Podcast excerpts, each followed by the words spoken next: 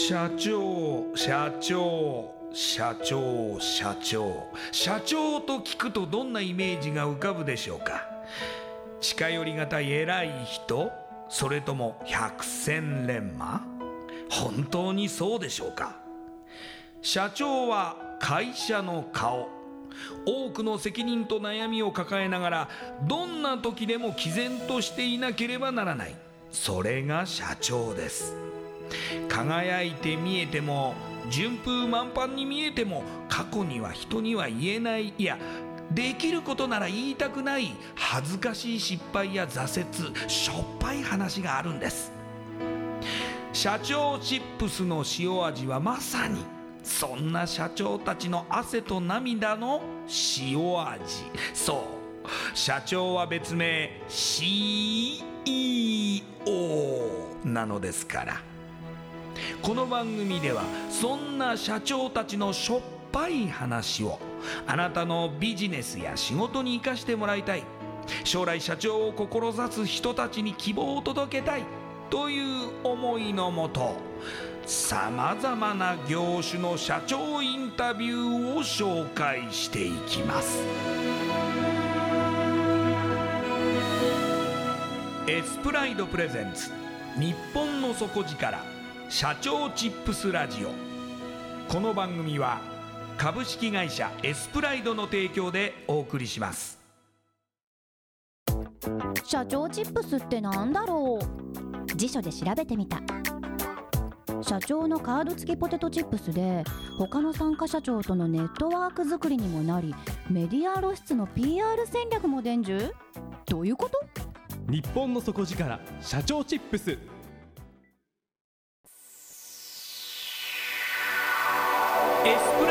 ゼンツ日本の底力。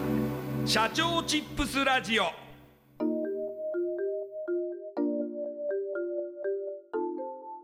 エスプライドプレゼンツ。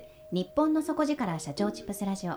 こんばんは。社長応援ナビゲーターの西川真理子です。今夜のゲストは株式会社加藤製菓代表取締役加藤隆弘さんです。加藤社長よろしくお願いします。はい、よろしくお願いします。ではですねまずはじめに私の方から加藤社長のプロフィールご紹介させてください。加藤さんは大学ご卒業後生協のチラシの企画提案を6年担当された後お父様が経営される加藤製菓に2001年にご入社。営業部長を経て2012年代表取締役に就任されました。主力商品のエビせんべいを中心として全国のお土産商品を500アイテム以上手掛けられ最近では海外ビジネスにも注力され香港台湾マレーシアドバイなどに販路を拡大されていらっしゃいます。それではこの後加藤社長の汗と涙の塩味エピソードに迫っていきます。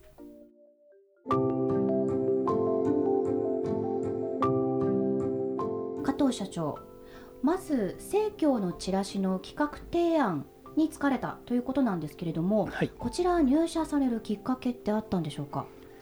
えっともともとそこの会社の社長さんとうちの、えー父が、えービジネス仲間でして、はい、えーそこで紹介されました。で、えーどんな仕事に就かれたわけですか？えっと営業やってました。営業。それは希望されたんですかね？いや特に希望はしてなかったんですけど、まあ今後はい将来のことを考えると、まあ営業した方がいいんじゃないかってことで、まあ営業やってました。どうですか？当時自分は営業できるかなって不安じゃなかったですか？いやできるとは思ってなかったですね。はいあの大学の就活をする時に自分にそのどんな仕事が合ってるかっていう診断テストをやったんですけど、えー一番合ってなかったのが営業だったんで、まあとりあえずやってみようとええ。いうことでやってみました、えちなみにその時に自分に適性があるって出た職業って何だったんですか？1番目がカメラマカメラマン？ン2番目が芸術家？芸術家。すごいなんか天才肌みたいな職業が適性に合ってたっていうことなんですけれども営業はじゃあ全然？全然、じゃあ自分には向いていなかった。まあ、今考えるとはい。向いてたかなとは思います、うん。やってて楽しかったんで。はい。えっと、6年間営業されていたということなんですが、はい。こちらはまあ具体的にその生協に対しての営業になるわけですかね？そうです。いかがでしたか？成績の方は。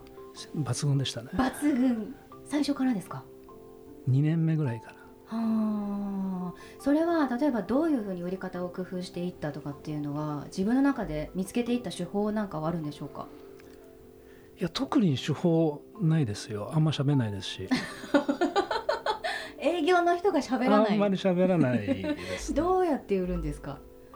なんでしょうね。あの運がすごい良くて、はい。僕が担当してこう向こう組織変更があってはい。取り上げてくれたりとか向こうの担当のおばちゃんが気に入ってくれたりとかはい。ぐらいです、ああじゃあもう本当なんだろう人徳みたいなところで、うんなぜか、まあ、取れてしまうというはい。ところなんですかね。でそのチラシの企画営業を6年担当された後にお父様が経営される加藤製菓にご入社されるわけなんですけれどもこちらタイミングとしては何かきっかけがあったんでしょうか？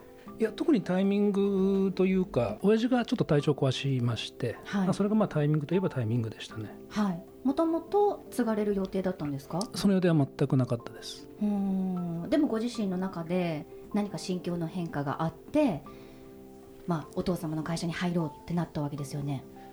あのちょうどそのタイミングであのハワイに旅行に行きまして、ええ。えーまあ、その時に海とか山でその土地のものを自信持って売ってる人たちがすごいかっこよく見えてそれがちょうどこう親父と重なりまして、親父ってかっこいいんだなっていううん。でまあ継ごうと思いました、加藤製菓さんちなみに創業何年ぐらいになるんですか、まあ、29年ですね。なるほど。お父様が初代。はい。なるほど。で、えっと主力商品がエビせんべいになるわけなんですがそのエビせんべいって例えばどんなことにこだわって作ってらっしゃるとかっていうのはあるんですか？もともと愛知県の三河地方というのはエビせんべいがすごく有名な場所なんですけどえ今50社から70社ぐらいあるんです。えエビせんべいを作ってらっしゃる会社。会社さんが。はい。その中でうちって一番若い会社になるので先輩たちと同じことしてちゃ勝てないということで販路をお土産の方に変えて10 20年ぐらい前ですかね。やってます。うーんということは他の会社さんは割とスーパーとか小売りに卸すようなエビせんべいを作ってらっしゃるけれども、あの加藤製菓さんはお土産商品。はい。お土産商品となるとそれ自体一つ一つのカスタマイズが必要になってくるんじゃないですか？そうですどのようなその商品開発の流れになっていくわけですかね？あのベースはエビせんべいなんですけど、まあ、それに地域の味。例えば九州ですと明太子ですとか北海道ですとホタテを入れたエビせんべいを作ってパッケージをその土地のお土産風に変えて、えーサービスエリア空港道の駅で売ってます。なるほど。何アイテムぐらいになりますかね？今500アイテムぐらいですかね。500アイテム、はい。500アイテムが常に動いてるわけですか？常に動いてるわけではないです。まあ200ぐらいだと思います動いてるのは。合計すると500ですね。うーん。例えば加藤製菓さんのエビせんべいを食べたいと思ったらどちらに行けば手に入りますか？えー、大体全国のサービスエリアには入ってます。うんうんうんうんただうちの名前は出てないので。エビせんべいを見つけたら割と加藤製菓さんの商品の可能性があると。6割ヒットします。あー6割って結構高いですね。結構高いですね。うん全国まんべんなく、はい。なるほど。いやそこまでやはりその販路拡大されていくっていうこと自体がすごいことだと思いますけれどもそのエビせんべい以外にも最近導入された新しい商品がありますよね、ポテトスナックですねポテトスナック。ポテトスナックってあのー駄菓子でよく見る、ちょっ3と30円の。えー、サクサクしたちょっと軽い口当たりの割とおせんべいに近いようなあそうですね。大きさのものですよね、はい、あれってもともと加藤製菓さんの商品ですか？あれもともと違う会社がやってたんですけどその会社が廃業されましてその機械をうちが買い取って、ええ。えー再販したと。えネットでは復刻したみたいなええ。えニュースも流れてますね、ええ私も小さい時によく食べました？はい食べてた思い出ありますけどずーっと前からありますもんね。ずっと前からあります。それを加藤製菓さんがその機械を買われたのっていつですか？だから5年ぐらい前ですかね、5年ぐらい前、はい。で加藤製菓さんで販売し始めたのがいつぐらいですか？2年ぐらい前です。2年ぐらい前。そそこは3年ぐらい時間がありますけれどもその間はなぜ販売につながらなかったんですかね？まあ機械買ったはいいけどレシピがなくて。レシピはもらえなかった？もらえなくて。はい。えでも普通でもその買われる時にレシピも一緒にくれても良さそうですけれども。普通はまあそうなんでしょうけど、はい。廃業された後なんでそういうことを知ってる人もいないよあうな状況でで機械を譲り受けたんでええ何もない状態から始めはい、ました。じゃあもう本当にそのポテトスナックのイメージだけで。イメージだけで。作り方も味も全く何もベースがないところから最初から開発されたと。はい。そこでじゃあどのように作っていったんですか？あの家庭用のフライヤーを買いまして、まあ、はいそこで、まあ、試行錯誤しながら一日中揚げてると。一日中揚げて一日中揚るげてる。はい。それを一日中食べる。ポテトスナックばっかりを食もべる。う一日中食べる。揚げては食べ揚げては食べ。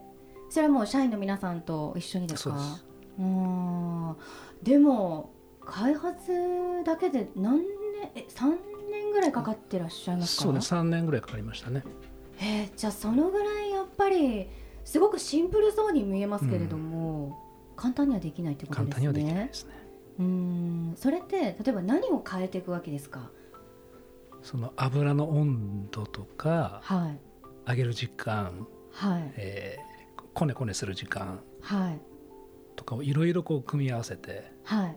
何パターンかあるじゃないですか、はいはいはい。何十パターンかな。それを一個ずつやっていく。うーん。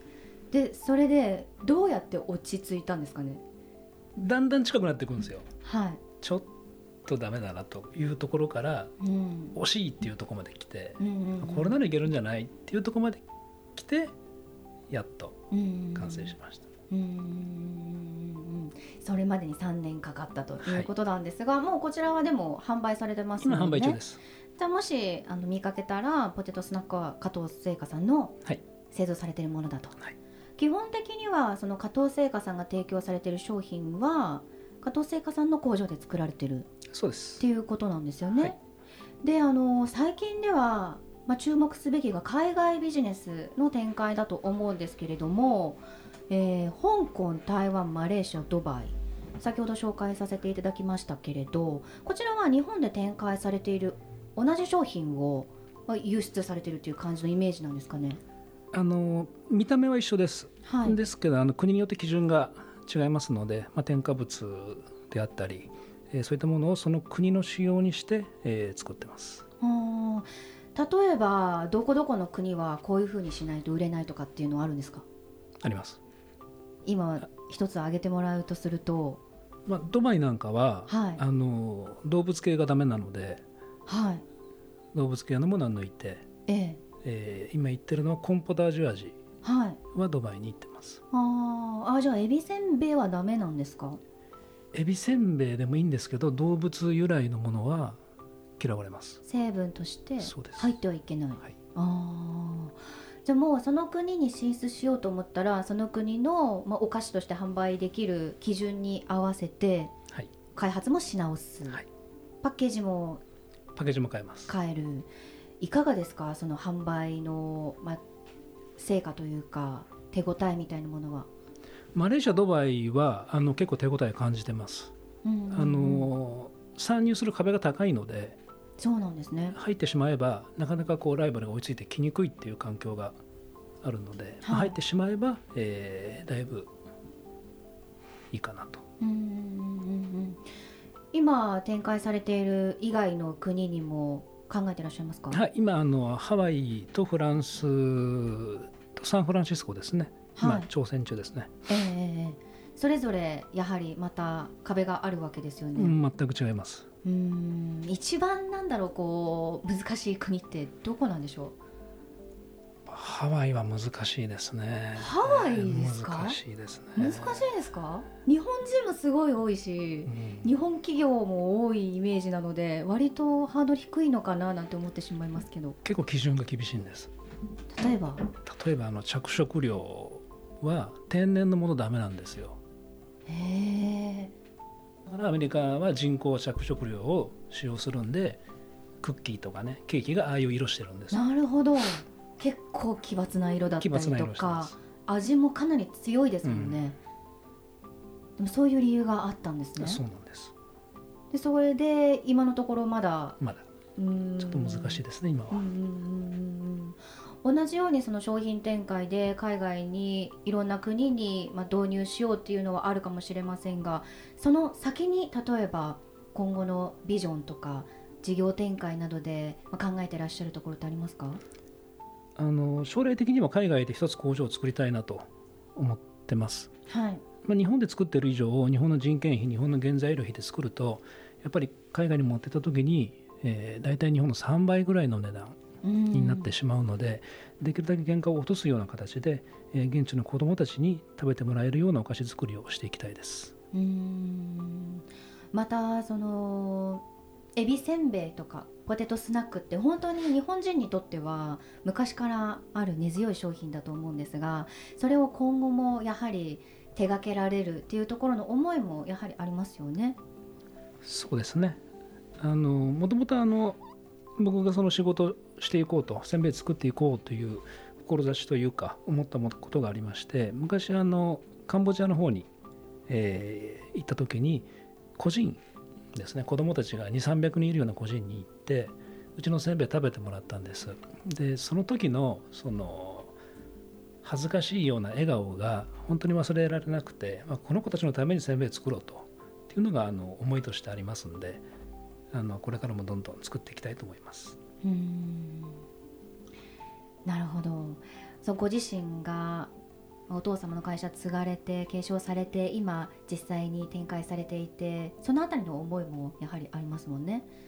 そうですね。うん。あの親父は独立したあの人間なのでもともとの家系っていうのがエビせんべいの家系なんですね。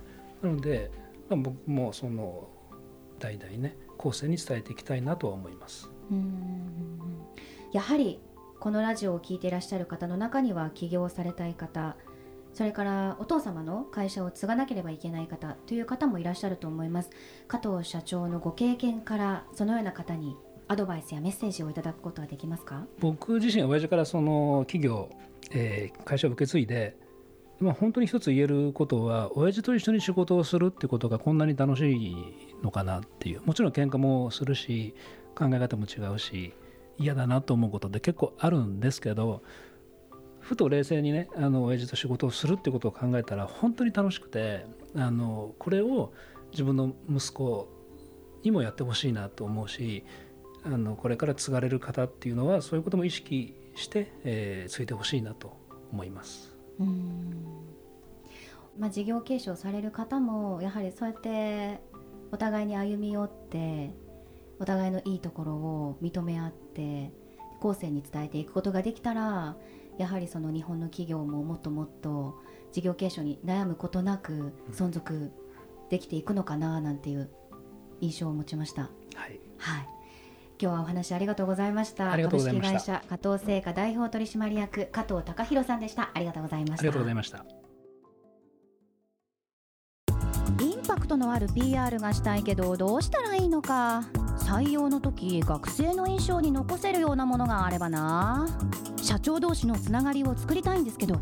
社長さん悩んでいませんか？その悩み解決しましょう。日本の底力社長チップス。